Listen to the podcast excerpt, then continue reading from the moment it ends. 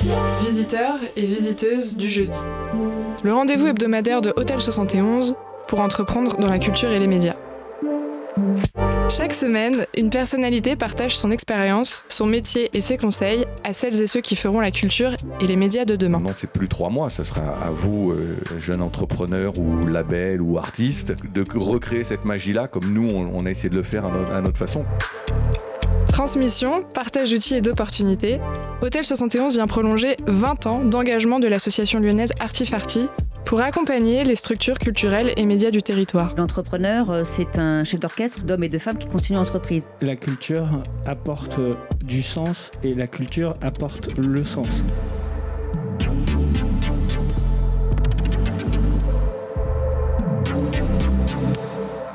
Visiteurs et visiteuses du jeudi, c'est une heure de discussion libre avec un ou une invitée au parcours inspirant et ça commence maintenant. Donc bienvenue euh, à tous et à toutes, euh, bienvenue à Hôtel 71. Ici, on est euh, dans la maison commune des équipes d'Artifarty. Artifarty, c'est une association culturelle lyonnaise qui est notamment à l'origine du festival Nuit Sonore et du forum débat d'idées European Lab. Et c'est aussi un lieu d'accompagnement, un lieu d'accompagnement des structures médias et culturelles. et dans ce cadre-là, on organise un cycle de conférences hebdomadaires qui s'appelle Les visiteurs et visiteuses du jeudi.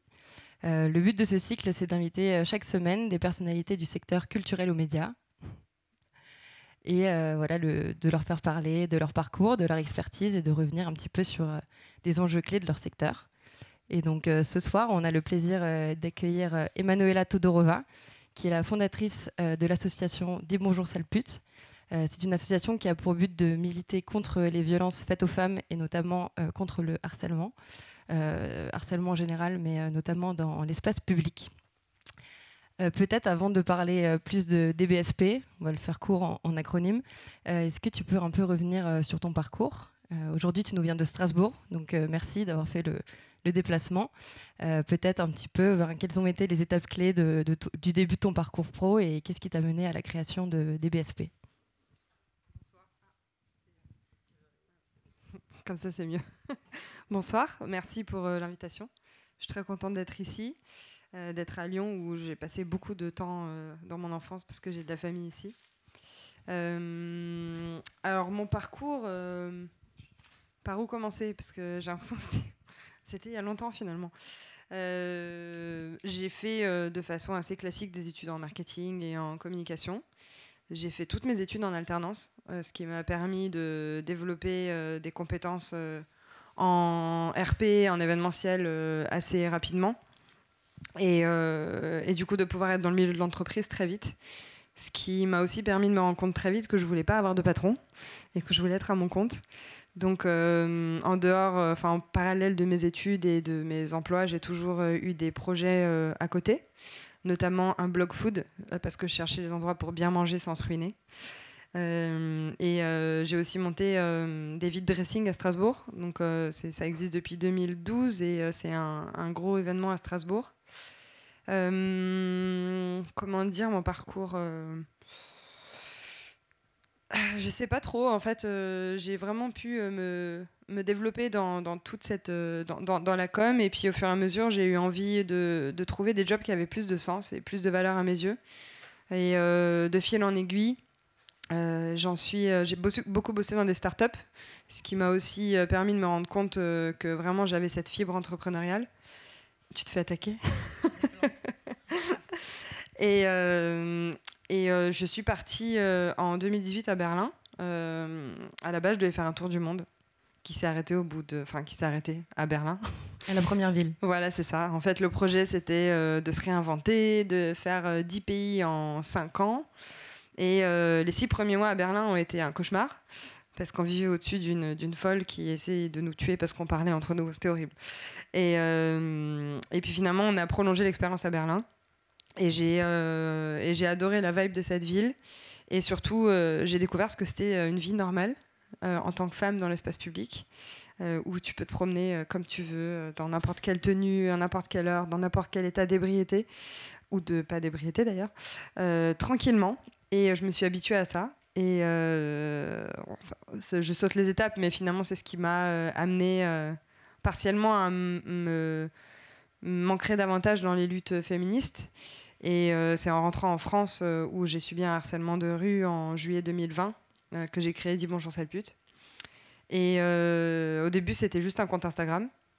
Et finalement, ça a pris une place beaucoup plus importante dans ma vie. Et, donc, j'ai monté une asso et aujourd'hui, ça fait partie de mes jobs. Je dis mes jobs parce que dès que j'ai commencé la com en 2008, j'ai très rapidement baigné dans les réseaux sociaux et je suis tombée amoureuse des réseaux sociaux. Je trouvais que c'était un terrain de jeu hyper intéressant. Et, euh, et donc, euh, très naturellement, ce compte Instagram dit bonjour sale pute avait toute sa place dans ma vie. Et puis j'en ai créé euh, donc une asso et en parallèle de l'asso, je suis créatrice de contenu. C'était pour faire très vite. C'est super. Et du coup, peut-être pour revenir sur la création de ce compte, donc il y a cette agression, on va dire, de trop, qui fait que tu décides de, de poster en fait cette, cette histoire sur ton compte Instagram perso à ce moment-là, et tu reçois énormément de retours. Et du coup, l'idée a mûri dans ta tête, et tu t'es dit bon bah en fait, il y a- quelque chose à faire là-dessus, il y a un espace à donner. euh, pour ces personnes-là qui sont témoins, enfin victimes et témoins euh, d'agressions de manière de plus en plus quotidienne. Et comment est-ce que le, compte Instagram a pris au début, euh, quand tu l'as lancé, quels ont été les retours que tu as eus, et euh, comment ça t'a cheminé entre la création du compte et euh, la création de l'assaut. Il y a eu aussi un livre qui s'est glissé entre les deux. Euh, Peut-être si on peut revenir sur cette temporalité-là, que tu nous racontes un petit peu euh, ce qui s'est passé. Ouais, euh, alors déjà en tant que femme dans l'espace public, euh, ça faisait très longtemps que j'étais révoltée par euh, notre non-liberté à nous mouvoir comme on veut. Euh, mais euh, avant de partir à Berlin, euh, je pense que je l'avais comme beaucoup d'entre nous ici euh, invisibilisé et banalisé, où je me disais que ça ne valait pas la, la peine de me prendre la tête, que je préférais aller d'un point A à un point B sans forcément euh, essayer d'expliquer à, ces mecs euh, que ce qu'ils faisaient c'était pas ok.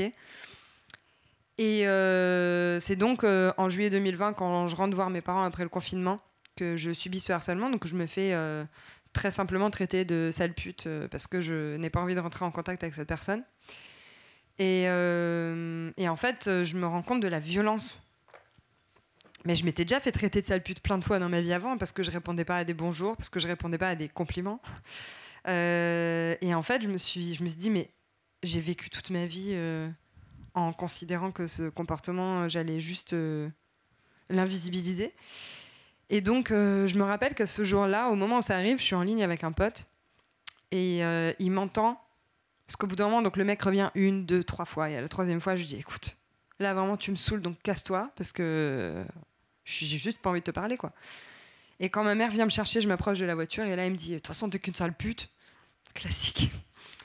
Et, euh, là, je me rappelle que je le regarde, je, sais plus exactement ce que je lui ai dit, je sais juste que je lui ai crié dessus et que euh, j'ai dû lui dire un truc du genre, avec peut-être une petite insulte glissée dans le tas, mais bon, il faut nous pardonner dans ces moments-là. hein. Où je lui ai dit, mais euh, pour qui tu te prends en fait Sous prétexte qu'on n'a pas envie de te parler, t'insultes les gens, c'est quoi ce comportement? Avec un peu plus de, de vivacité, de vulgarité que maintenant, évidemment. Et donc, mon pote au téléphone qui me dit, putain, il faut absolument que tu parles à ma fille de 20 ans pour qu'elle puisse rembarrer les mecs comme toi tu viens de le faire. Et, euh, et ça arrive au moment où je rentre dans la voiture. Et pour la petite histoire, en 2012, euh, j'ai été victime, euh, trigger warning, hein. par contre il va y avoir des propos un peu compliqués. J'ai été victime d'un viol dans un parking souterrain, en pleine journée sur mon lieu de travail. Et, euh, et depuis ce jour-là, euh, ma mère, euh, ben, flippée de ouf, de, de- parce que j'aurais pu y rester. Et donc je monte dans la voiture et là elle me dit Amy tu devrais pas répondre à ces gars, tu sais pas ce qui pourrait se passer, ça se trouve il est aussi fou que l'autre. Donc on part, on rentre chez moi et il y avait ma cousine, ma soeur et mon père. Donc je leur explique la situation. Et là mon père me dit c'est trop bien ce que tu as fait, continue à le faire, c'est grâce à ça que ça va bouger. Ma cousine et ma soeur me disent ah bon c'est bon on a l'habitude, c'est pas la peine de réagir. Et là je me dis mais ça devrait pas être les réactions inverses. Euh, les, meufs elles devraient pas être en train de me dire ouais vas-y on y va et tout. Et euh, j'en parle donc sur mon compte Instagram. Et en 24 heures, je reçois à peu près 200 messages de personnes qui vivent la même chose, qui me disent bah, J'en ai marre, euh, je veux plus vivre ça, ça m'épuise. euh, Qu'est-ce qu'on fait Euh, J'ai envie de rentrer seule le soir et j'ai pas envie de me faire emmerder à chaque fois que je sors. J'ai pas envie de devoir contrôler ma tenue. Et, euh, donc, euh, le lendemain, avec tous ces messages, je me dis qu'est-ce que j'en fais? Je peux pas poster ça sur mon compte perso parce que voilà, ça, n'aura pas forcément d'impact. Et donc je crée ce compte Instagram et je me dis je vais l'appeler comment? Je vais l'appeler comment? Je vais l'appeler comment? Et dis bonjour sale pute sort euh, comme ça. Et je me dis de toute façon, le compte Instagram sera supprimé dans une semaine parce qu'Instagram va évidemment me shadowban. Et euh, je commence à balancer les, euh, les témoignages, évidemment toujours en anonyme. Et euh, bah, en fait, au bout d'une semaine, il y avait 10 000 personnes qui suivaient la page, et ainsi de suite. Et en fait, au bout de trois mois, il y avait 100 000 personnes qui suivaient la page. Et je me suis rendu compte de l'envergure que ça prenait, et surtout, je me suis rendu compte que peut-être que moi aussi, je pouvais apporter ma pierre à l'édifice dans ce combat, parce que soyons honnêtes, j'ai pas inventé. J'ai pas inventé le concept de lutte contre le harcèlement de rue. On peut notamment citer euh, Anaïs Bourdet avec Payta Schneck, ou les, asso- les associations comme euh, Stop au harcèlement ou End the Way. Enfin, il y en a beaucoup qui font ça. J'ai eu un doute de légitimité. Est-ce que euh, je sers vraiment à quelque chose? Puis je me dis, bah, il y a 100 000 personnes qui sont là. Elles attendent peut-être des réponses ou elles attendent peut-être des solutions pour lutter contre ça. Et donc, je continue à développer le compte Instagram. Donc, à la base, c'était vraiment que du témoignage. Et, euh, et là, on me contacte. Tu voulais poser une question? Ah, ok. Et, euh, et là, euh, il y a trois maisons d'édition qui me contactent pour me dire Ouais, tu veux pas écrire un livre? Et peut-être euh, revenir sur le fait de ce qui a aussi beaucoup apporté de visibilité à ce mouvement-là, c'est un partage de la part de Brut. Ouais. C'est peut-être aussi par ce levier-là que tu as été contacté par ces trois maisons d'édition. Ouais, ouais, clairement, euh, Brut, euh, Brut s'est emparé du sujet, d'une part parce que ben, c'est un sujet, c'est un vrai sujet, et euh, d'autre part parce que la journaliste qui m'a interviewée, qui est aussi bénévole dans l'assaut maintenant, était hyper euh, engagée sur ce sujet. Et puis, euh, clairement, le nom de l'association, enfin le nom, c'était un compte Instagram à l'époque seulement, le nom est marquant, donc c'était quand même intéressant d'en parler, et grâce à, ce, à cette interview, après, j'ai été massivement contactée par la presse et ça a fait le tour de, bah, de toute la France, même à l'étranger, parce qu'on m'a contacté euh, du Canada ou de, de Je vais te Belgique. demander justement si ça avait eu écho, donc en France notamment, mais dans d'autres pays euh, dans le monde. Des pays francophones et aussi euh, à Berlin, forcément, parce que je connaissais quelques personnes qui avaient envie d'en parler aussi. Et surtout de souligner la violence de l'espace public en France, contrairement à Berlin. Berlin qui est comme une parenthèse en Allemagne, parce que c'est pas pareil dans tout, dans tout le pays. Et donc là, trois maisons d'édition qui me contactent pour écrire un livre. Moi, j'avais juste un Skyblog dans ma vie. Donc euh, je, je- je me suis dit, classique, syndrome de l'imposteur, de l'impostrice. Je me suis dit, je suis pas du tout légitime à écrire un livre. Donc je me dis, non, non, non. Et puis au bout de quelques jours, je me dis, allez, allons-y. Est-ce que les, les trois approches de ces maisons d'édition étaient les mêmes Euh, Qu'est-ce qu'elles voulaient documenter? Enfin, Sous quel angle elles t'ont contacté Alors, euh, il y a eu une approche que j'ai pas trop appréciée. Je citerai pas la maison d'édition parce que c'était vraiment euh, une offre clairement capitaliste qui allait pas du tout avec avec euh, l'objectif du compte Instagram pour moi. Et après, il y a eu deux maisons d'édition hyper engagées qui m'ont contacté et qui m'ont proposé de réfléchir à soit un recueil de témoignages, soit euh, une, expérience perso. Sauf que je me voyais mal faire une bio. Déjà, personne ne me connaît. En plus, je vais écrire une bio en enfer. Et euh, en plus, ça va intéresser qui à part ma mère, mon père et mes cousines? Franchement, pas très rentable pour la maison d'édition. Et, et donc, à ce moment-là, je me dis, ben go. Et je réfléchis, je réfléchis et je décide de faire ben, quelque chose comme un guide. Déjà, comprendre ce que c'est le harcèlement de rue, parce qu'il y a aussi encore beaucoup de gens aujourd'hui qui ne le comprennent pas. Je te spoil sur une de tes questions, je crois. Euh, qui comprennent pas ce que c'est ou qui savent pas définir les gestes qui sont euh, dans le harcèlement de rue. Et euh, d'autre part, pour apporter des clés sur savoir comment réagir quand on est victime, comment se protéger, parce qu'il y a aussi le stress post-traumatique, de choses qu'on va subir après, c'est-à-dire que quand tu sors avec une, une tenue en particulier que tu kiffes et que tu te fais harceler ce soir-là, ben peut-être que inconsciemment tu la porteras moins. Et ça s'appelle le stress post-traumatique et on l'invisibilise beaucoup. Et donc j'avais envie d'apporter cette, euh, cette patte. Et là j'ai travaillé avec une naturopathe euh, à Strasbourg qui s'appelle Valentina Maillard, qui m'a aidé à développer justement cette partie. Et, euh, et du coup proposer des actions comme euh, la méthode des 5D par exemple pour pouvoir réagir. Donc euh, voilà comment est né le projet du livre. Est-ce qu'il y a d'autres personnes qui ont contribué à la rédaction Donc tu cites euh, la naturopathe. Et est-ce que toi tu t'es entouré de d'autres personnes expertes du sujet ou pour avoir différents points de vue, histoire d'avoir du coup un, guide pratique euh, assez global? Alors, j'ai jamais lu autant de livres de toute ma vie pour vraiment avoir du contenu hyper, euh, hyper sourcé. Et euh, je demandais de l'avis, des avis juridiques ou des avis de, de sociologues ou d'experts et d'expertes qui pouvaient relire certaines de mes parties aussi pour voir si c'était pertinent et si c'était juste. Donc euh, ça a été euh, un travail de 7 mois, sept mois d'écriture. Et euh, j'ai eu la chance de travailler avec Alexia Allais, qui est une, une, directrice artistique à Paris, qui a réussi à faire en sorte que. Enfin, c'était vraiment notre objectif, c'était de faire en sorte que le livre soit facile à lire visuellement, de mettre beaucoup d'espace, de mettre des couleurs aussi. Vu que la couleur du conte, c'est orange, j'avais vraiment envie de rester dans des couleurs chaudes parce que c'est un sujet difficile à traiter. Donc, si au moins on pouvait visuellement euh, avoir soit des couleurs qui donnent de la force, soit des couleurs plus bleu-vert qui vont apporter de la sérénité, et pas juste un livre noir sur blanc euh, parce que ça reste quand même un sujet difficile. Et du coup, Alexia a fait un super boulot euh, sur la mise en page. Et, et voilà, donc le livre existe depuis juin 2021. Et mon objectif premier, c'était de faire en sorte qu'il soit dans toutes les écoles, dans les collèges, les lycées, les foyers, les centres socioculturels, euh, mais aussi dans des endroits comme le planning familial. Où, voilà, le but, c'était vraiment d'en faire un outil et euh, je l'ai volontairement écrit dans un français très très simple pour qu'il puisse être compris de tous et de toutes. Il est en écriture inclusive. Euh, mais, euh, mais c'était assez facile à lire. On m'a reproché une fois quand même que oh, ça, ça, pique les yeux. C'était un mec, évidemment. Pardon, il y a des mecs super, mais lui, il m'a saoulé. Et, donc, et donc voilà, et finalement Finalement, le livre prend tout doucement sa place. Il est encore euh, pas mal utilisé aujourd'hui. Quand on va en prévention scolaire, on en ramène toujours un pour les établissements scolaires. Et il est assez facile à comprendre. Donc euh, voilà, j'espère que ça fait le taf. On reviendra après euh, sur la partie prévention et de toute la boîte à outils aussi que vous avez développée avec DBSP. Peut-être pour amener un peu de chiffres, il y a 80% de femmes qui déclarent avoir été victimes de harcèlement dans l'espace public au moins une fois dans leur vie. Je pense que si on faisait un, un sondage au niveau de la salle, on serait plus ou moins bah, dans, les chiffres. Est-ce que vous pouvez lever la main si vous avez déjà été au moins harcelé dans l'espace public? Je pense que c'est la question inverse qu'il faudrait poser, mais on... ouais, qui ne l'a pas été? Je pense que c'est plutôt avec ces personnes-là que j'ai envie d'échanger, savoir où est-ce qu'elles habitent et comment est-ce qu'elles font. Euh, du coup, quand on parle de harcèlement, euh, selon toi, ça commence où on, pense souvent à des agressions verbales ou à des agressions physiques, mais en fait, il y a tout un scope d'agression. Ça peut être des regards insistants, des bruitages. Enfin, je trouve qu'il y a beaucoup de créativité quand même euh, de la part de ces personnes-là pour réussir à nous interpeller dans la rue. Comment est-ce que tu, balises en fait de, quoi on parle quand on parle d'harcèlement dans l'espace public? Alors, le harcèlement, ça va être tout ce qui va être avant le contact physique. Donc, parce qu'après, on passe à une agression. donc, ça va être des sifflements, des bruits de bouche, des imitations d'animaux, des insultes évidemment, se faire suivre, euh, se faire cracher dessus. Euh, des regards clairement, ouais, je l'ai dit, des regards insistants des regards insistants, euh, des regards qui déshabillent, des, voilà, des comportements qui mettent quelqu'un mal à l'aise en fait.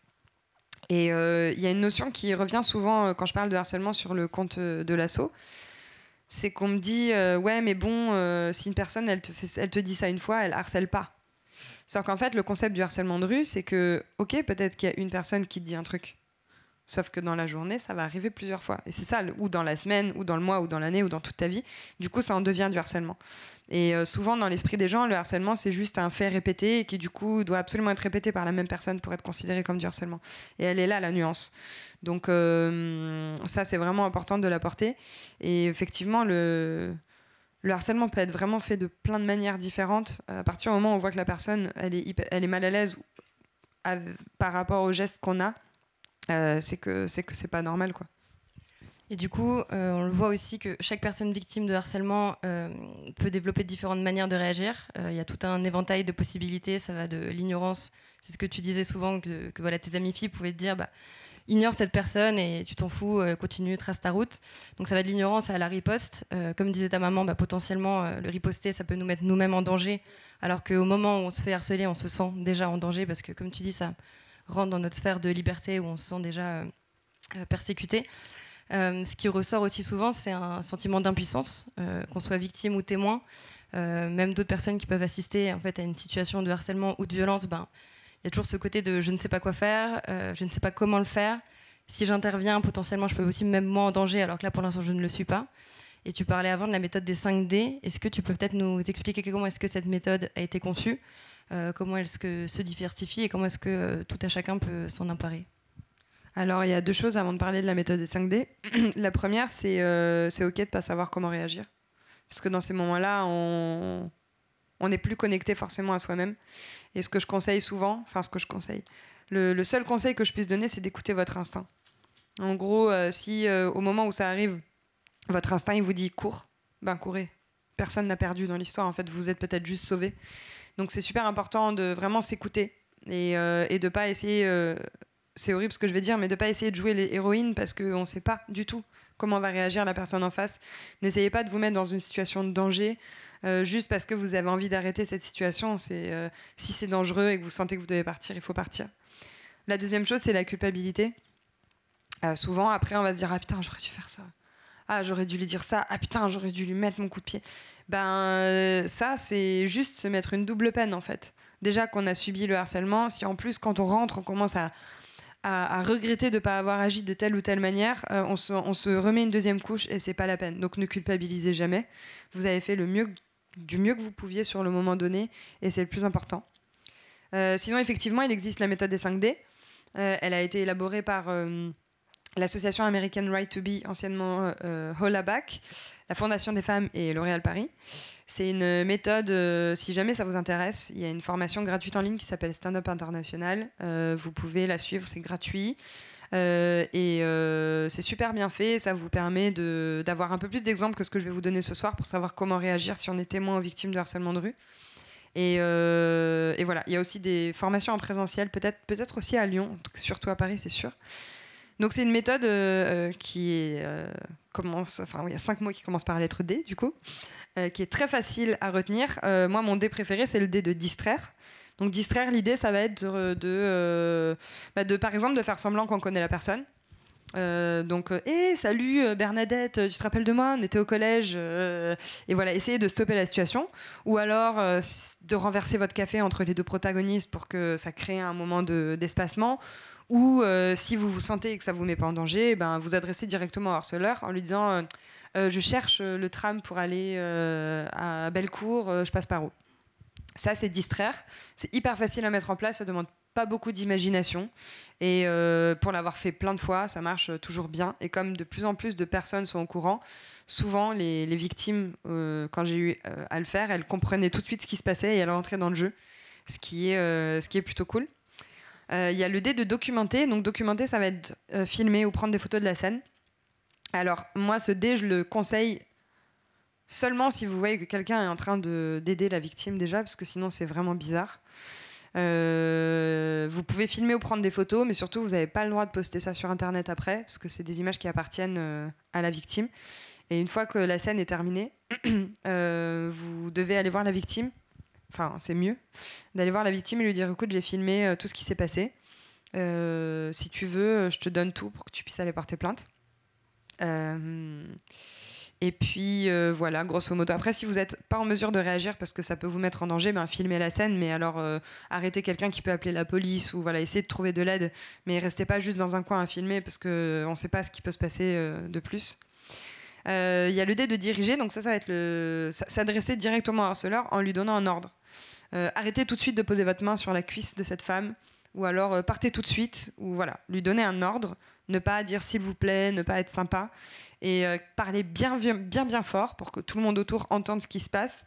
Parce que le but, c'est de faire changer la honte de camp. c'est pas la victime qui doit se sentir mal parce que elle va forcément. souvent, quand on est victime, on va chercher une explication en fait. Ouais, ça doit être ma tenue, mon maquillage, ma manière de bouger mes cheveux. non, non, non. Le seul problème, c'est le harceleur. Et le fait de parler fort et de dénoncer, ça va permettre de retourner la situation et de mettre la, victime en position euh, peut-être de force et surtout de mettre le harceleur en position de gêne et euh, dans le meilleur des cas, faire en sorte qu'il s'en aille.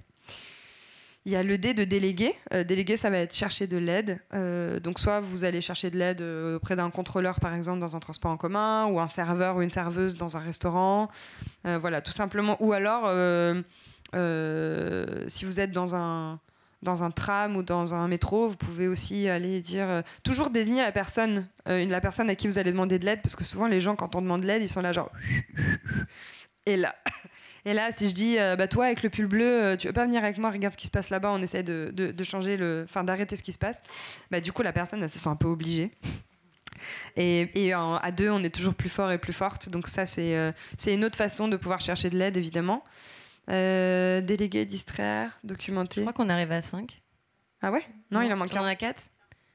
Déléguer, distraire, documenter. Divertir. Diriger. Et. Je crois qu'on les a cités, les cinq. Mais non, non, non, j'en ai oublié un. Attends, faut que je regarde. Déléguer, divertir, distraire. Non, Ah bah c'est- oui. Ça en Attends, je les cherche parce que j'ai honte. Bon, c'est pas moi qui ai inventé la méthode, c'est pas grave. Alors, euh, méthode 5D. Pardon, c'est vraiment pas professionnel, mais c'est- Il n'y a pas de souci. Au moins, on aura l'information en entier. Est-ce que non, c'est pas dénoncer. Si, c'est dénoncer, non. Déléguer, distraire, documenter, diriger, di- ah dialoguer. Putain, il est super important. Euh, dialoguer, ça va être euh, de s'adresser à la victime. Donc on peut s'adresser à la victime euh, de deux manières, mais surtout il faut éviter de poser sa main sur son corps, même si ça part d'une bonne intention, Euh, même si c'est toucher juste l'épaule ou euh, euh, souvent euh, ça peut arriver que dans ce moment-là on soit dans un gros stress. Et le fait que quelqu'un pose sa main sur notre corps, ça peut nous remettre dans un stress supplémentaire. Donc ça, il faut vraiment euh, éviter au maximum.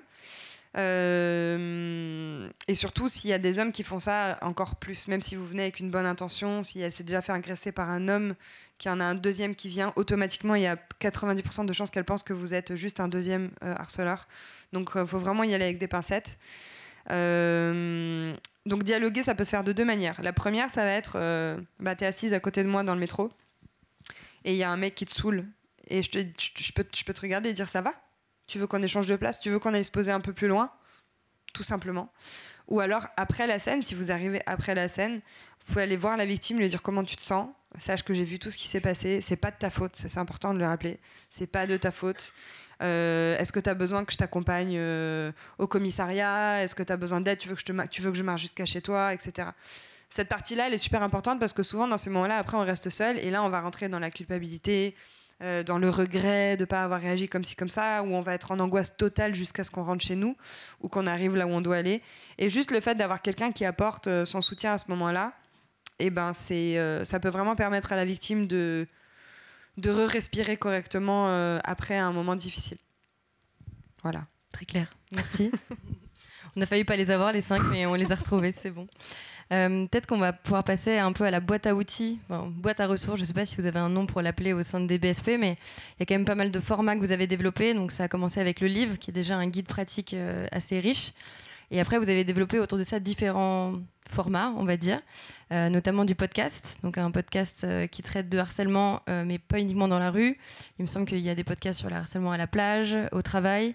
Et ce podcast aussi, il soutient d'autres causes pour lesquelles vous vous battez avec l'assaut, comme des inégalités d'accès à certains postes en fonction de notre genre d'appartenance, ou aussi tout ce qui touche à la soumission chimique, donc dans le cadre de personnes droguées à leur insu. Donc ça, c'est, on va dire, l'outil podcast.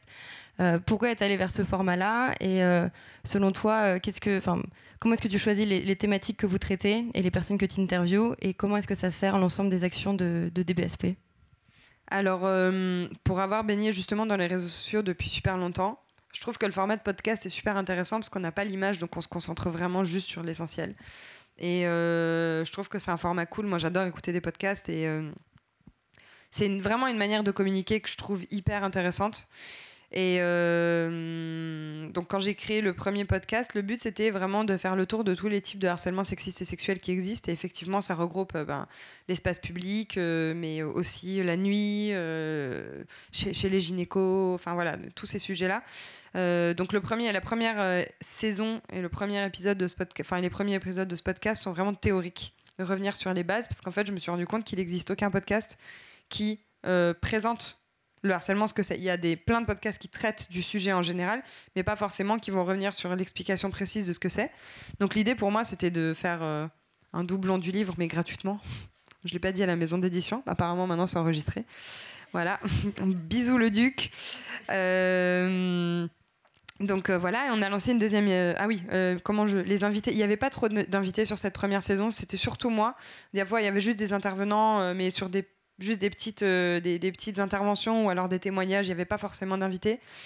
Euh, mais là, on a lancé une deuxième émission qui s'appelle Génération féministe, où là, euh, c'est complètement animé par une bénévole de l'assaut. Donc moi, je suis plus sur ce projet-là. Enfin, je suis, mais de loin. Et là, l'idée, c'est de parler de sujets d'actualité autour de la table avec plusieurs personnes. Euh, le premier épisode traitait de la place d'alliés dans les luttes en général, que ce soit dans le féminisme ou euh, la lutte contre le racisme ou l'homophobie, etc. Donc c'était comment on trouve sa place en tant qu'allié, qu'est-ce que c'est être un allié, et euh, comment aussi, par exemple, sur, dans le féminisme en tant qu'homme, quelle place on, prend dans le racisme, notamment sur le pouvoir, sur le, sur le, racisme envers les personnes noires, ben, comment est-ce qu'en tant que blanche, on se positionne pour soutenir la cause sans se l'approprier? Et c'était super intéressant de traiter ce sujet. Donc là, on a fait venir plusieurs personnes sur cette table ronde. Euh, alors moi, j'étais invitée. euh, par défaut, parce qu'il y a une invitée qui n'a pas pu venir. Donc j'ai parlé de mon expérience. Euh, mais il y avait Anissa du compte Instagram MeToo Animation qui lutte contre les violences faites aux enfants dans les colonies. qui elle, qui parle, elle parlait aussi en tant que femme racisée. Et il y avait Thomas Messias, qui est le créateur du podcast Mansplaining, qui parlait en tant qu'homme, du coup, de comment est-ce qu'on se positionne. Euh, là, on est en train de travailler sur les prochains épisodes. Et là, on lance une nouvelle émission qui va s'appeler L'autruche.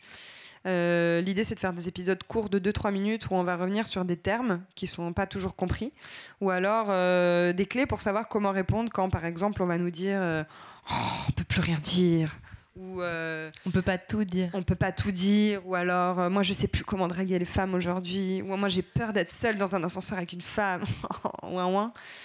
Euh, du coup, euh, l'idée c'est vraiment de reprendre ces petites phrases et de faire des tout petites, des tout petits épisodes où on va donner des clés, euh, soit euh, pour qu'on puisse nous répondre si on on est dans cette situation et que quelqu'un nous dit ça. Soit, euh, bah, si on a la flemme, lui dire bah tiens écoute cet épisode hein, et on en reparlera. Et on a volontairement choisi le nom la girafe pour pas que ça fasse trop féministe, pour pas qu'on fasse trop peur, mais parce qu'aussi La girafe ou l'autruche? L'autruche pardon. la fatigue. l'autruche parce que souvent on dit faire l'autruche et l'autruche a sa tête sous terre etc. Donc Oui, euh, ça fait plus sens. oui, oui, clairement. Bah après, la girafe a la tête dans les, dans les nuages finalement. Mais euh, voilà, on verra si on rentre dans un contexte plus animalier plus tard. Mais on va rester sur l'autruche.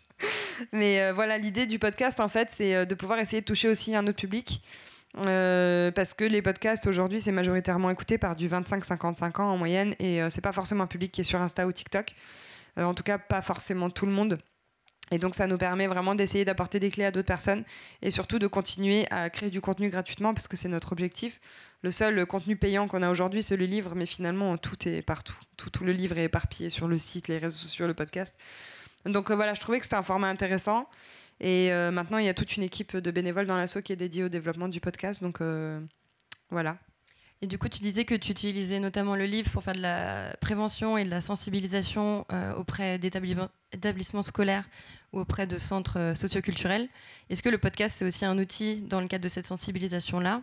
Et peut-être plus largement, est-ce que tu peux nous raconter ben, quel type d'établissement tu approches et quelles sont les méthodes ou les pédagogies que tu utilises pour interagir avec ces jeunes-là? Alors, euh, le podcast, on, on- on dit qu'il existe euh, sur les préventions, mais euh, après, les gens y vont de même. Par contre, quand on aura sorti l'épisode sur l'autruche, euh, putain, maintenant j'ai peur de dire la girafe à chaque fois. les épisodes dans l'autruche. c'est plus court, potentiellement, ça peut être utilisé. Ouais, c'est ça, on pourra des- diffuser certains passages. Donc, et là, l'idée, c'est qu'on en sorte un par semaine. Donc, on les enregistre tous d'un coup, enfin, en plusieurs jours, évidemment. Et après, l'idée, c'est qu'on les sorte chaque semaine. Donc, on aura du contenu assez rapidement. Euh, donc, sur les préventions, aujourd'hui, on fait de la prévention en milieu scolaire. On intervient en, en centre socioculturel, en foyer et euh, en collège et en lycée. Notre objectif d'ici fin d'année, c'est de commencer à intervenir en primaire et en maternelle. Euh, donc évidemment, on ne parle pas de la même manière à ces publics différents. Au lycée, on va même davantage axer sur les VSS, violences sexistes et sexuelles. Au collège, on va parler aussi beaucoup de, de cyberharcèlement, de harcèlement de rue, euh, de harcèlement scolaire. Et en primaire et en maternelle, on va plus s'orienter autour du corps, l'appartenance de son corps, euh, le fait de ne pas toucher l'autre, euh, le fait de respecter le refus euh, des, autres aussi. euh, L'exemple que j'utilise souvent, euh, c'est d'encourager les parents à arrêter de forcer les enfants à faire des bisous. Parce que ça, c'est vraiment un truc insupportable. Quand on force les enfants à aller faire un bisou ou s'asseoir sur les genoux de telle ou telle personne et que l'enfant dit non, euh, et que les parents estiment que si, et ben en fait, on fait tout de suite comprendre à l'enfant que sa parole n'a aucune valeur. Et donc la notion de consentement, elle est déjà euh, foutue. Et ça, c'est des choses que nous, on veut réintégrer euh, dans, nos interventions. Et aussi, même au collège, quand on y va, leur dire, vous savez, si on vous a forcé à faire des bisous plus petits, ben, c'était pas normal. Donc sachez que si vous êtes mal à l'aise avec ça, ben, c'est normal que vous le soyez et sachez que vous, n'êtes pas en tort. Et vraiment, l'idée, c'est de revenir sur toutes les bases du consentement, du sexisme ordinaire, de la société aussi, comment on éduqué, euh, l'occupation des garçons dans la cour. les garçons occupent 70% des cours de, des cours d'établissement scolaire. Et les filles, seulement 30%, elles sont souvent dans un coin. euh, et les garçons sont présents, ils existent, on les encourage à crier, à faire du sport. Et les filles, on, on leur demande d'être douces et intelligentes et sages et avoir de bonnes notes. Et on essaye vraiment de casser aussi ces codes-là quand on va dans les établissements scolaires. Parce que c'est pas OK, parce que c'est à partir de là que ça commence, en fait, tout le sexisme et, euh, et tout- tout- toute cette irrégularité entre, euh, entre Tout les le genres. conditionnement euh, dès le plus jeune âge. Et du coup, bah, c'est hyper intéressant que des assos comme des BSP puissent intervenir. Et je trouve qu'à l'inverse, c'est plutôt déplorable de savoir que c'est pas présent dans les programmes de base. Et je pense qu'on aurait tout intérêt à inclure ces, ces notions-là dès le plus jeune âge. Je- si je peux juste me permettre Une actu une actu. Oui, aujourd'hui- aujourd'hui. ah. t'envoyer dessus. Ah, ok. Vas-y, Bah, dis-nous ouais. Oh là là, on dirait qu'on s'est préparé. Non, pas du tout. Euh, Aujourd'hui, SIDAction, le planning familial et SOS homophobie ont porté plainte contre l'État euh, parce qu'ils ne respectent pas euh, les cours d'éducation à la- aux agressions sexuelles et à la vie sexuelle qui sont imposés dans les établissements scolaires. Donc c'est une première. Et euh, je pense qu'on peut juste les applaudir pour ça. Parce que euh, c'est un vrai problème. Ça devrait arriver euh, chaque année trois fois par an. Et ça n'arrive pas pour plusieurs raisons. La première, c'est que les profs sont dépassés. Et on ne peut pas en vouloir aux profs. Euh, que le système d'éducation euh, nationale euh, n'a pas du tout fait en sorte que ça arrive. Et que souvent, les profs qui sont censés le faire sont même pas formés eux-mêmes en fait, à, à tenir ce discours. Donc il y a un vrai problème. En fait. Le budget est évidemment pas mis au bon endroit. Et oui, on fait le travail qui devrait être fait par le gouvernement et par l'éducation nationale. C'est déplorable, certes, mais en même temps, je pense que moi, je fais partie des gens qui pensent que les associations vont révolutionner le monde parce que nous, on fait ça avec nos tripes et pas pour des intérêts politiques. Enfin, il y a évidemment toujours de la politique dans ce qu'on fait, mais on fait ça avec nos tripes parce qu'on veut changer la société. Et, euh, et, et vraiment, je pense qu'on va dans la bonne direction. Maintenant, il faudrait que l'État nous donne de l'argent. ça serait quand même plus pratique. Mais euh, ouais, c'est déplorable et en même temps, euh, je préfère que ce soit des personnes passionnées par leur sujet qui viennent faire ça, qu'on enlève cette charge aux professeurs parce que, et aux instits, parce que c'est ils ont déjà beaucoup à gérer comme ça, qu'on manque de profs et que et que chacun a sa place aussi. Et voilà. Nous si nous notre place elle est là euh, ben volontiers.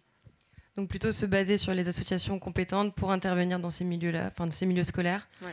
et, euh, et peut-être donc du coup euh, cadrer un petit peu euh, maternelle, primaire, collège, en fonction un peu de ce que vous, vous intervenez pour que ça réponde aux besoins, euh, quel que soit l'âge. quoi. Ouais, et même plus tard, euh, nous on a intervenu euh, il y a quelques semaines dans une école sup parce qu'on nous a appelé en urgence par rapport au week-end d'intégration qui s'était très mal passé l'année d'avant.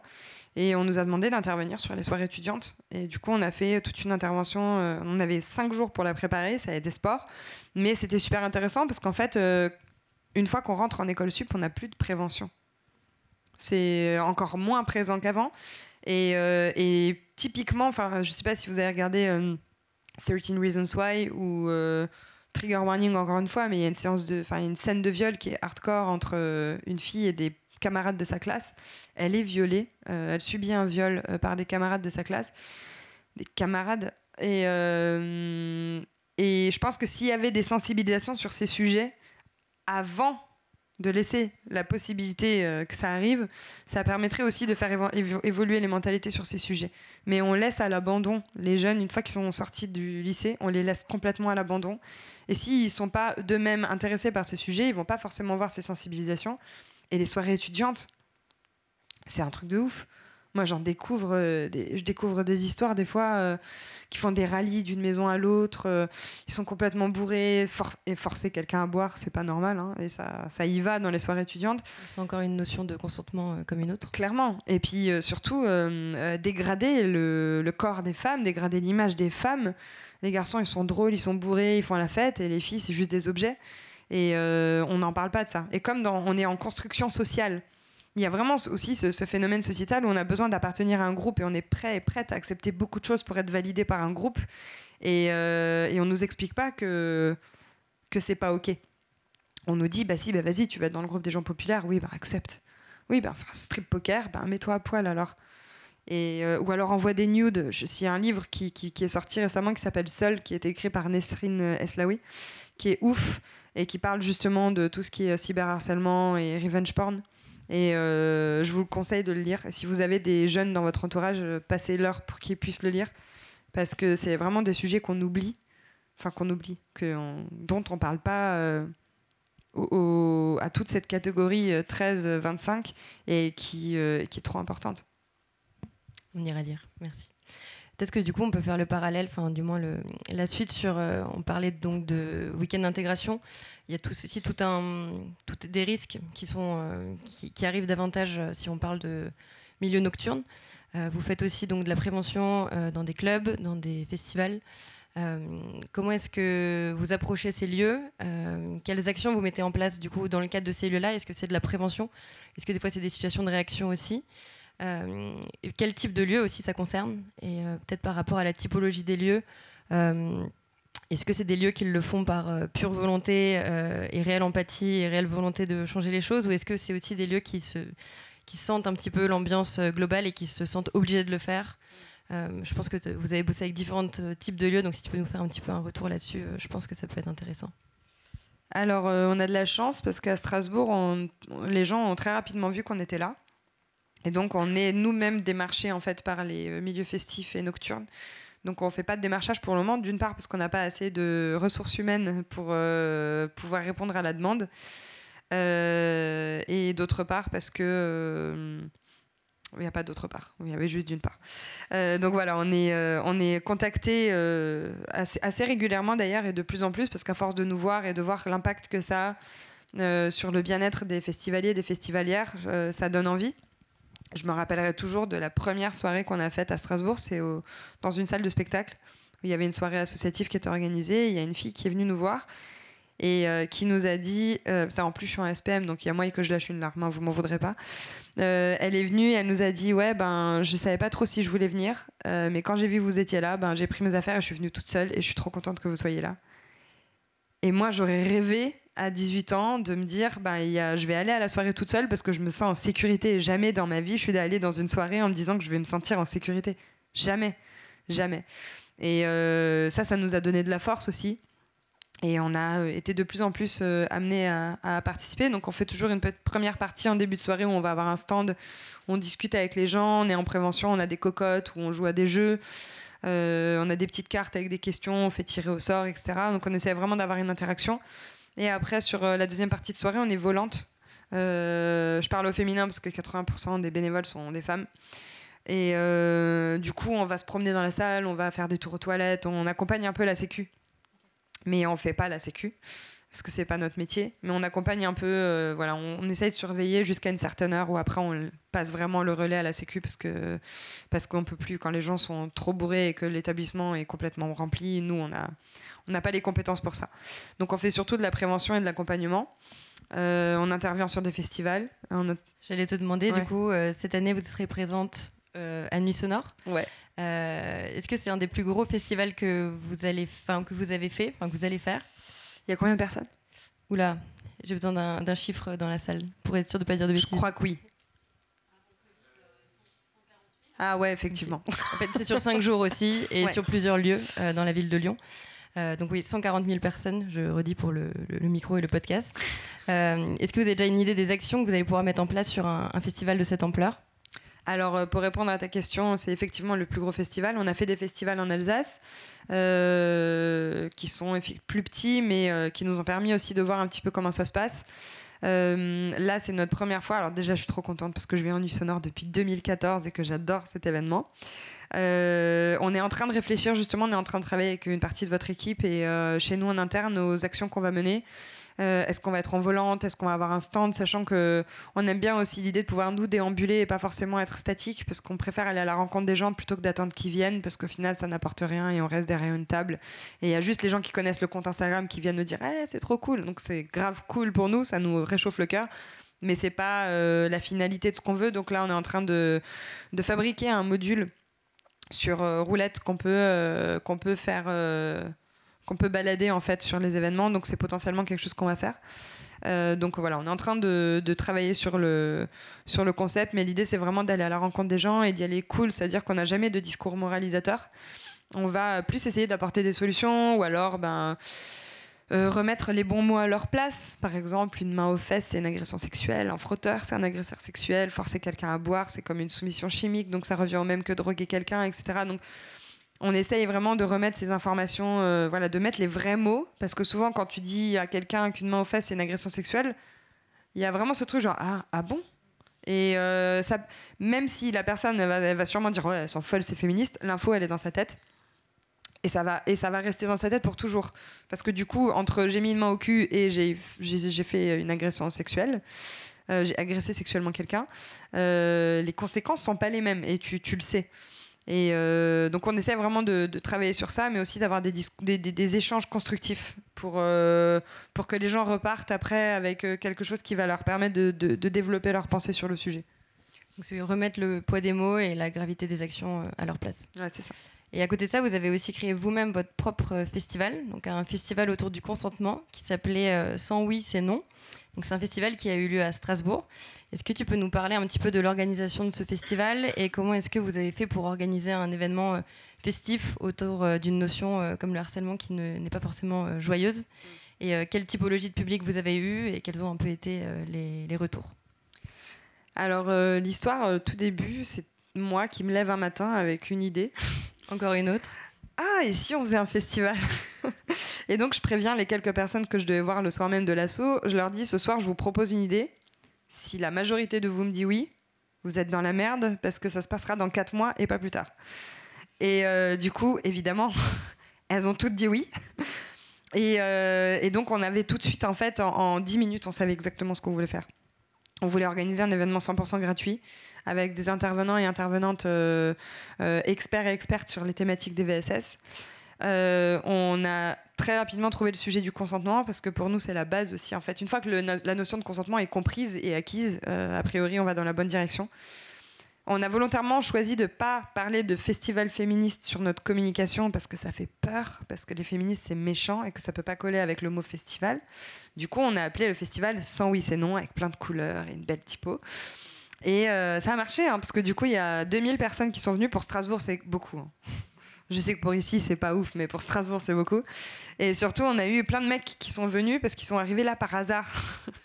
et ils sont restés. Et il y en a même qui ont participé aux tables rondes en tant que, en tant que, festivaliers.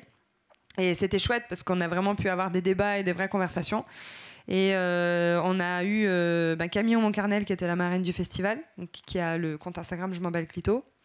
Euh, Il y a Anna Toumazov qui est venue, euh, Thomas Messias, enfin plusieurs personnes de ce milieu-là. Aussi des associations locales qui sont intervenues comme le planning familial ou ITAC qui lutte contre la soumission chimi- chimique notamment. Euh, donc on avait une dizaine de tables rondes sur euh, 48 heures. C'était un gros programme et on a appelé ça festival parce qu'on a voulu faire en sorte que ce soit un événement où on peut mêler des moments euh, euh, conviviaux à des moments informatifs. Donc on avait euh, imaginé un brunch, euh, il y avait des goûters, il y avait une table ronde euh, sur euh, comment parler de consentement aux enfants. Et donc on avait imaginé un goûter avec des gaufres et des fontaines de chocolat. Il y avait des jeux pour les enfants. Du coup les parents ont pu venir avec leurs enfants. On avait un public très varié. Donc euh, l'âge le, plus jeune que j'ai vu aux tables rondes, ça devait être 9 ans. Et euh, les personnes les plus âgées, euh, à vue d'œil, je dirais 60, 65 ans. Donc c'est cool de voir aussi un public aussi varié qui viennent sur cet événement. Et le soir, on avait des concerts de groupes locaux engagés et, euh, et une soirée clubbing, euh, voilà, grosso modo. Donc euh, pour une première édition, on était très contents et contentes. Donc là, on est en train de bosser sur l'édition euh, C'est 2023. ce que j'allais te demander. Donc elle est en cours. Elle est en cours. Super. J'aurais encore plein de questions, mais le temps file et j'ai vraiment envie de laisser la parole aux personnes présentes dans la salle. Je finirai peut-être avec une dernière euh, sur le nom. Donc, euh, dis bonjour, sale pute. Euh, comme tu disais, c'est un nom qui est violent et en même temps, il est à la hauteur de- des injustices que- qu'il dénonce. Euh, est-ce que c'est un nom qui peut faire chier les institutions? Est-ce que ça, ça dérange? Et est-ce que des fois, ça, a pu ou ça peut être un frein euh, au développement de l'assaut, notamment euh, peut-être en cas de demande de, financement public ou autre? Alors, bah, on fait peur, forcément. C'est pour ça que l'asso officiellement s'appelle DBSP Stop au sexisme. Après, tu tapes DBSP sur Internet, bon, il y a une société de camions aux États-Unis et nous. Donc bon, tu trouves très vite qui on est. Euh, ça nous a posé problème pour l'agrément euh, de l'éducation nationale. Euh, ils me l'ont refusé. Sauf que malchance pour eux, la, fille qui m'a annoncé la nouvelle, elle adorait l'assaut. Et du coup, je l'ai appelée, je lui ai dit Est-ce que Laura, tu peux me dire pourquoi on n'a pas eu l'agrément? Parce que On était la seule association qui proposait d'intervenir sur le harcèlement de rue en établissement scolaire. Et elle me dit, écoute, la rectrice, elle n'était pas à l'aise avec le nom de l'assaut. Donc officiellement, le courrier que j'ai reçu, c'est vous avez moins de 3 ans, c'est mort. Officieusement, c'est le nom, euh, ça marche, marche pas du tout. Et moi, ça m'a révolté. du coup, j'ai euh, continué à envoyer des dossiers tous les deux mois. Euh, pour être sûr qu'ils allaient le voir, en envoyant à chaque fois de nouveaux éléments, de nouvelles interventions qu'on a faites. Parce que ce qui les a vraiment fait chier, c'est qu'on était contactés tout le temps par des établissements scolaires et qu'on était tout le temps dans des établissements scolaires. Donc au bout d'un moment, ils se sont rendus à l'évidence bon, on va être obligé de leur filer l'agrément. Et donc on l'a eu là en février 2023. Donc c'est un soulagement. Euh, et en même temps, ça fait peur. C'est un soulagement parce que on est euh, enfin enfin, recommandé auprès de tous les établissements scolaires du Grand Est, mais ça fait peur parce qu'on manque de ressources humaines. Donc euh, c'est euh, aussi euh, la complexité d'association euh, au tout début. Et, sinon, effectivement, ouais, ça a posé problème, mais je pense que le moment où j'ai le plus kiffé, euh, c'est quand j'ai reçu un courrier de Brigitte Macron qui disait merci pour votre livre, dis bonjour sale pute, il est sur mon chevet. Je me suis dit ok. Et la deuxième fois, c'est quand je suis passée sur France Info et que la journaliste, elle était là, oui bonjour. Alors, euh, Emanuela Todorova euh, qui a écrit euh, bonjour sale pute. Et, euh, et du coup, j'ai trouvé ça magique parce que c'était, euh, enfin, c'est France, France, France Info. C'est, il y a énormément de personnes qui regardent cette chaîne. Et juste le fait qu'en fait, on démocratise le fait de l'utiliser. Ah, parce qu'après, au bout de cinq minutes, elle était hyper à l'aise. Et mais au début, je comprends que ça puisse être bizarre. Et euh, voilà, donc on m'a beaucoup demandé de changer le nom de l'assaut. Mais euh, j'ai maintenu le fait que c'est euh, aux mentalités d'évoluer et pas à nous de changer notre nom, parce que notre nom représente juste la réalité. J'aurais pu appeler l'assaut Arrêtons le harcèlement de rue. Ça aurait été très compréhensible par tout le monde. Et mais bon, déjà, ça existe déjà. Et en plus, moi, j'ai pas envie de faire politiquement correct. Parce qu'on en prend déjà assez du politiquement correct toute la journée. Et voilà, du coup, on a gardé le nom. Insta n'a toujours pas supprimé notre compte. Mais ça peut arriver du jour au lendemain. Donc, Tu euh, racontais justement à l'atelier cet après-midi, parce que du coup, euh, Emmanuela, tu es intervenue auprès des médias qu'on accompagne au sein de l'incubateur, et tu donnais un peu des tips pour euh, ne pas se faire shadowban euh, quand tu utilises certains, certains mots, de remplacer les O par des zéros pour qu'en fait l'algo ne puisse pas euh, filtrer directement. Donc voilà, si tu as quelques astuces à partager aux gens ici, j'ai trouvé ça hyper intéressant, et après on, on donnera la parole au public. Bah, j'ai pas trop d'astuces. euh, Parce que, ah si, par rapport aux, mots, ouais, alors euh, évidemment, euh, transformer les mots, si vous devez écrire viol par exemple, mettre un zéro à la place du O. Mais euh, voilà, écrire un homme cisgenre, c'est H67, homme 6, hétéro. Mais bon, euh, les robots commencent à capter tout ça, donc on se fait quand même shadowban. Moi, je me suis fait shadowban euh, hier parce que j'ai posté une vidéo sur euh, le 8 mars en expliquant que c'est pas euh, la fête du chocolat. Et du coup, mes vues Insta ont été divisées par 4. Voilà. Quand on a fait un post sur Norman, euh, Norman Tavo, nos vues ont été divisées presque par 10 sur le compte de l'assaut. Donc voilà, c'est Instagram qui s'amuse à, à shadowban tout ce qui le dérange. Euh, c'est pas grave, nous on est quand même là, on continue, on aime bien faire chier. Euh, et puis de toute façon, euh, un des risques pour se faire euh, supprimer son compte, c'est de faire de la publicité abusive. Mais comme on s'appelle Dis bonjour sa pute, on n'a pas le droit de faire de pub. Donc c'est réglé. Donc voilà, je- j'espère qu'on tiendra encore longtemps, mais il faut que je crée un compte backup à l'occasion, histoire de quoi. Mais en tout cas, on vous le souhaite. Merci. Euh, merci beaucoup, Emmanuela, pour cet échange. Et euh, j'aimerais bien donner la parole à- aux autres personnes qui sont là ce soir. Donc, s'il y a des questions, je vous tends mon micro. Oui, bonsoir. Vous avez pointé du doigt la France. Avez-vous fait une enquête pour euh, analyser le comportement des, des hommes et des femmes dans différents pays du monde Vous qui rêviez de faire un tour du monde? Je peux répéter le non, non, je non, j'ai jamais fait. euh, j'ai observé moi à titre personnel ma vie en France et ma vie à Berlin pendant trois ans. Euh, mais euh, j'ai pas, on n'a pas à l'association aujourd'hui fait d'audit dans d'autres pays.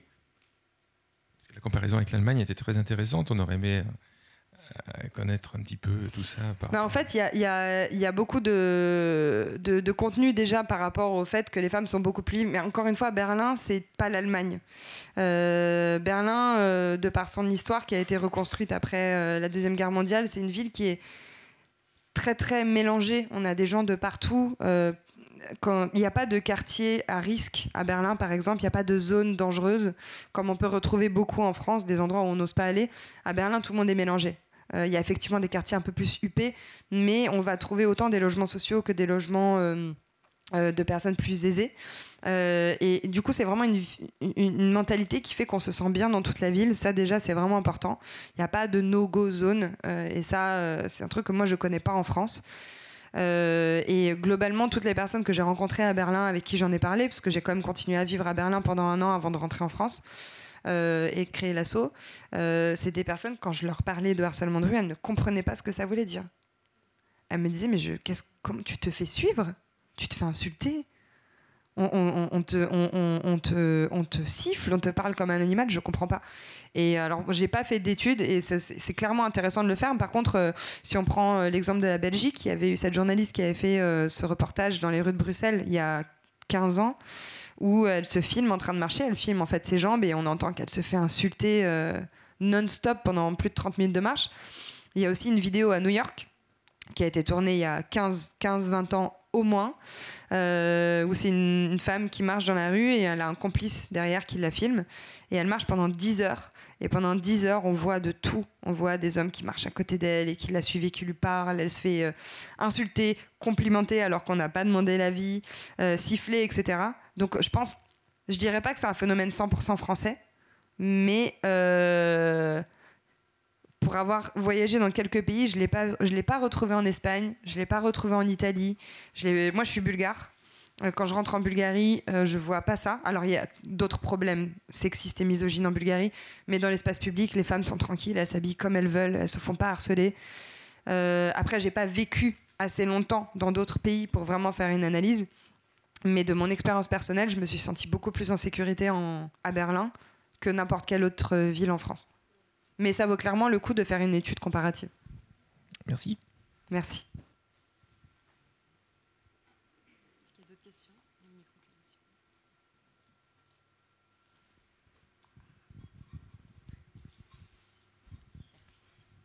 Bonjour. Bonjour. Euh, tout à l'heure, tu disais que hum, utiliser le terme féministe, ça fait peur. C'est quelque chose que je ressens aussi. J'ai l'impression que les hommes cis hétéros, en tout cas, m'attendent au tournant quand je dis que je suis féministe. Et euh, voilà, ils, vont me rentrer dedans euh, dès que dès qu'il y a une opportunité.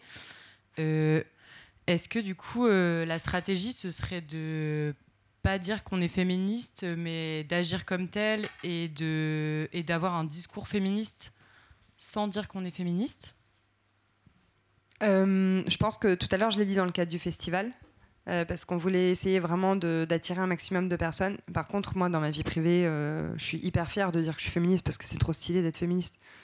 Parce que finalement, être féministe, c'est juste vouloir euh, une vie tranquille et normale pour tout le monde et des, et des droits égaux. Du coup, si ça fait peur, ben, en général, si ça fait peur, je t'avoue que je m'en vais, je perds pas de temps avec, à discuter avec cette personne. par contre, si ça commence à questionner et qu'il y a un débat, euh, c'est toujours super intéressant euh, d'en discuter. Mais à titre perso, je, je, je me censure pas sur, euh, sur le terme. Après, pour le festival, ouais, je pense que c'était important de le faire parce que malheureusement, encore aujourd'hui, on est obligé de prendre des pincettes. Mais parce que moi, je suis persuadée que sans les hommes, on n'y arrivera pas. On peut pas mener une lutte sans, être, sans, sans avoir des alliés auprès des hommes. Et et, c'est pour ça qu'il faut les inclure. Donc, euh, quand je te dis que je vais pas débattre, c'est que si je sens que la discussion, elle va être. Euh, euh, que c'est un puissant fond, je laisse tomber. Mais s'il y a possibilité d'avoir une discussion constructive, j'y vais. En tout cas, sur, sur des événements institutionnels comme ce qu'on a fait avec le festival, on va vraiment peser nos mots pour que tout le monde se sente bienvenu, parce que tout le monde est le bienvenu, même dans un festival. Enfin, après, il y a des festivals en non-mixité choisie, etc. Mais tout le monde est le bienvenu. Donc il faut qu'on fasse un peu attention. Euh, mais euh, à titre privé, euh, moi, je n'ai pas de problème de me revendiquer féministe. Merci. Merci.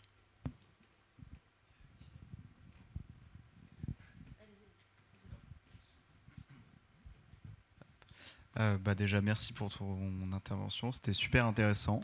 Et bah déjà, je tiens à dire que je me suis beaucoup retrouvé dans ce que tu as parlé au niveau des interventions dans les soirées étudiantes et surtout sur la RDR. Donc dans les soirées, étant donné que je, fais partie de Purple Effect, où du coup euh, on, se comprend. J'ai 40 000 questions, j'aurais 40 000 questions à poser, mais, euh, mais du coup, c'était très intéressant et j'aurais voulu savoir si, du coup, toi, de ton côté à Strasbourg, tu as été en contact avec euh, des carus, d'autres centres pour, du coup, intervenir, euh, enfin, si, pour intervenir, du coup, sur ces soirées et si tu as envie de continuer aussi à peut-être développer cette partie-là parce que clairement, bah, la lutte contre les VSS dans les soirées, c'est dans les milieux festifs. Enfin, c'est un enjeu plus qu'important, surtout dans les milieux euh, après les études supérieures et même pendant aussi. Merci pour ta question. Euh, et oui, euh, pour nous, c'est hyper important de continuer à développer le milieu festif et nocturne, parce que du coup, c'est tout à l'heure, j'ai pas fini de répondre à ta question, mais on intervient dans des salles de spectacle où il y a des assos qui organisent des événements. On intervient dans des festivals, mais on intervient aussi dans des clubs ou des bars. Euh, alors il y en a qui se sentent obligés de nous appeler. Euh, après, euh, tant pis s'ils se sentent obligés. Pour nous, tant qu'on fait le boulot et que derrière le message est passé, ben, on y va. mais oui, on continue et on est notamment sélectionné avec d'autres assos européennes pour participer au projet Shine. Je ne sais pas si tu connais. C'est un projet européen pour lutter contre les violences sexistes et sexuelles en milieu festif. Euh, qui est basé à Marseille, à Vilnius et à Strasbourg, et à Bordeaux aussi, je crois.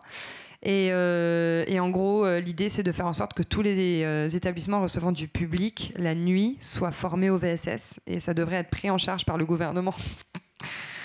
J'attends de voir ça. En tout cas, on est sur le projet. Et à Strasbourg, on travaille main dans la main avec ITAC, du coup, peut-être que tu connais, qui font aussi de la RDR. Donc euh, c'est euh, association qui lutte euh, notamment contre la soumission chimique. Et, on travaille avec eux, on travaille avec le planning familial, donc on est souvent tous les trois ensemble aux événements. Et donc on se met par trio. Et comme ça ça nous permet de pouvoir vraiment répondre à toutes les questions dans le cas de dans, dans le cas où on rencontre quelqu'un qui a besoin de s'informer, on a toutes les ressources parce que on part aussi du principe que même si on sait beaucoup de choses, on ne sait pas tout. Et que travailler main dans la main avec différentes associations, c'est la clé. J'ai répondu à ta question. Ok, merci. Salut. Salut. Euh, merci pour ton, pour ton intervention. Moi, j'ai eu une discussion avec euh, mon petit frère qui a 11 ans maintenant, euh, puisque j'ai capté comme un grand frère qui fouille qu'il était surexposé au site porno et à tout ce qui va avec. Et j'ai vu qu'il y a 2-3 jours, je crois, l'État proposait de contrôler un peu plus euh, l'âge légal d'accès aux réseaux sociaux et aux sites pornographiques, etc. Euh, et, quand j'en essayé d'en parler un peu avec lui, il me disait que c'était hyper, euh, hyper commun que à cet âge-là, il soit hyper exposé. Et, j'avais vu une étude passer sur la surexposition des jeunes très, très, très, très jeunes à, ce genre de choses. Et je voulais savoir si tu suivais un peu cette mouvance d'État de contrôler un peu cet âge légal et du regard qu'on portait à ça. Merci pour ta question. alors, pour info, l'âge moyen en France auquel les enfants sont soumis à, enfin, sont exposés aux premières images pornographiques de leur vie, donc ça ne veut pas forcément dire qu'ils l'ont cherché, euh, c'est 9 ans. Donc euh, c'est très très jeune. Et il y a eu justement, euh, tu pourras montrer ça à ton petit frère, une interview de Nikita Bellucci, ancienne actrice porno qui maintenant produit du contenu porno, qui a été cyberharcelée par des gamins de 9 ans qui lui disait je vais t'éclater la chatte, etc. Enfin des trucs horribles. Et elle a dénoncé justement euh, l'accès euh, très jeune à du contenu pornographique et euh, en disant que c'est super dangereux. Moi je suis tout ça, mais je vois aussi que c'est très compliqué de contrôler. Je parle avec beaucoup de parents et en fait les jeunes s'ils veulent accéder à ce contenu ils vont y accéder. Aujourd'hui, les parents, par sécurité, notamment dans le milieu urbain, vont acheter des téléphones à leurs enfants très très jeunes et le contournement du contrôle parental, il est super facile. Et euh, moi, plutôt que de, contrôler l'accès, euh, je, je partirais plus sur de la prévention très jeune, même déjà en primaire, euh, sur le rapport au corps en fait. Et parce qu'on ne pourra jamais contrôler. Parce que si tu bloques le téléphone, ça se trouve, le, le téléphone de son pote, n'est pas bloqué. Donc, il accédera toujours à ce contenu-là. Et euh, ce qui est super euh, dangereux, c'est la construction sexuelle qu'on va faire, le, rapport à la femme, et aussi le rapport en tant qu'homme. Qu'il faut absolument avoir un pénis de cette taille, il faut que notre corps soit comme ça, il faut qu'on soit performant. Si on a une panne, on est une merde. Euh, il faut il faut être violent, il faut tirer les cheveux. Et du coup, si il s'avère que le mec en question, il est genre romantique et tout ça, eh ben, il va penser que c'est pas un homme, etc. Donc, il y a un travail à faire auprès de comment on visualise les femmes, mais aussi un travail à faire auprès des hommes, parce que des, jeunes, des futurs hommes, des, jeunes garçons, parce que la construction qu'ils ont, qui se font, elle est, elle est super dangereuse. Ben, c'est de la masculinité toxique. Euh, il y a énormément de contenu sur. Euh, moi, je suis pas spécialisée sur la thématique de la pornographie, par contre, euh, nous, on travaille beaucoup sur revisiter la pornographie avec du contenu éthique féministe. Je sais que tout le monde n'est pas d'accord sur le fait que ça puisse exister, notamment parce que le porno mainstream a une place très très importante dans ce, dans, dans ce cosmos et qu'il il y a beaucoup de femmes qui subissent ça et qui, le, qui, le vivent très très mal. Évidemment. pour autant, aujourd'hui, il y a des personnes comme Olympe de qui créent des pornos euh, éthique et féministe. Il y a des, euh, des applications comme Femtasy, Vox euh, qui créent du porno audio et ça c'est juste trop bien. Ça permet de pouvoir aller dans ses fantasmes sans avoir des images et donc se faire sa propre imagination. et puis aussi arrêter d'engueuler les garçons quand ils vont commencer à se masturber à 8-9 ans parce que c'est normal, ils découvrent leur corps, mais plus peut-être les guider euh, moi, quand j'étais petite, on avait, euh, bon, c'est peut-être vraiment pas la meilleure référence, mais il y avait le guide du zizi sexuel de, de Titeuf. Mais c'était peut-être que c'était juste un premier pas en fait sur ça.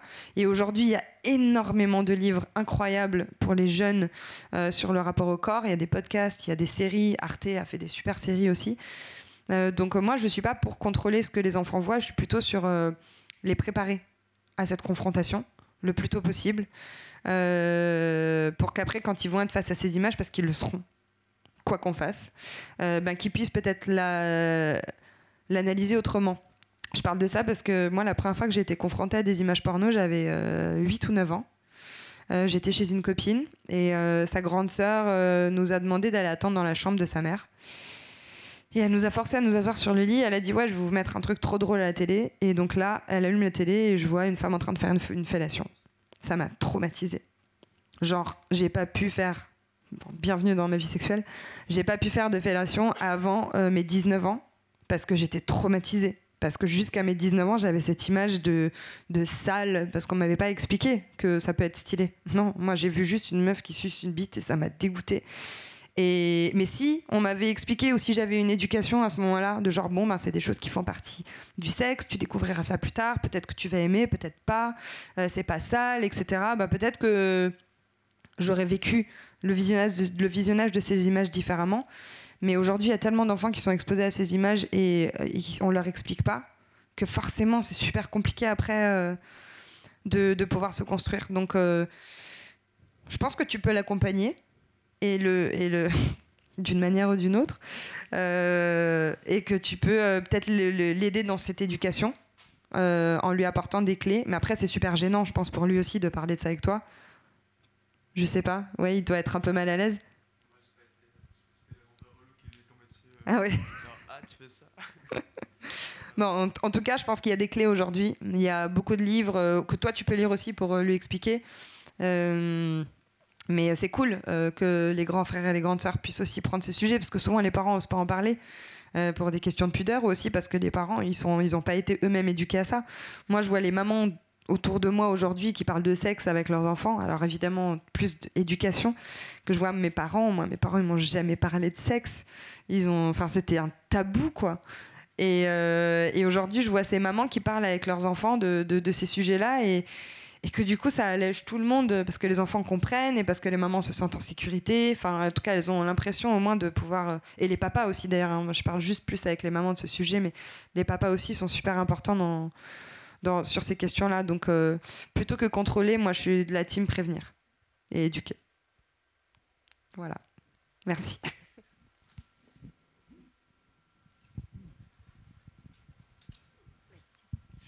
Euh, si jamais il y a encore d'autres questions, euh, la bonne nouvelle, c'est qu'on peut tous se retrouver pour euh, poursuivre après au labo. c'est juste à côté au niveau de HIT. Il y a une, voilà, un petit after VDJ, notamment avec un collectif qui s'appelle Erotica. Donc, on était sur les alternatives à l'érotisme en général. Donc, c'est un collectif qui fait différentes démonstrations artistiques normalement dans des appartements, mais il commence à faire différents euh, voilà, événements euh, un petit peu partout dans Lyon et ailleurs. Et donc ce soir, il y a un DJ set et une projection visuelle, il me semble. Voilà, pour en savoir plus, je vous invite à nous suivre du coup au labo. la semaine prochaine, on va recevoir Nicolas Orsini, qui est directeur de projet transformation et innovation auprès de la DRAC. Donc on change un peu de thématique, mais c'est aussi le but des VDJ. voilà, on traite autant des sujets médias que culture, sous toutes leurs formes. Et en tout cas, un grand merci, Emanuela, autant pour ta présence cet après-midi sur l'atelier et pour cet échange. J'étais ravie de le partager avec toi. Merci beaucoup.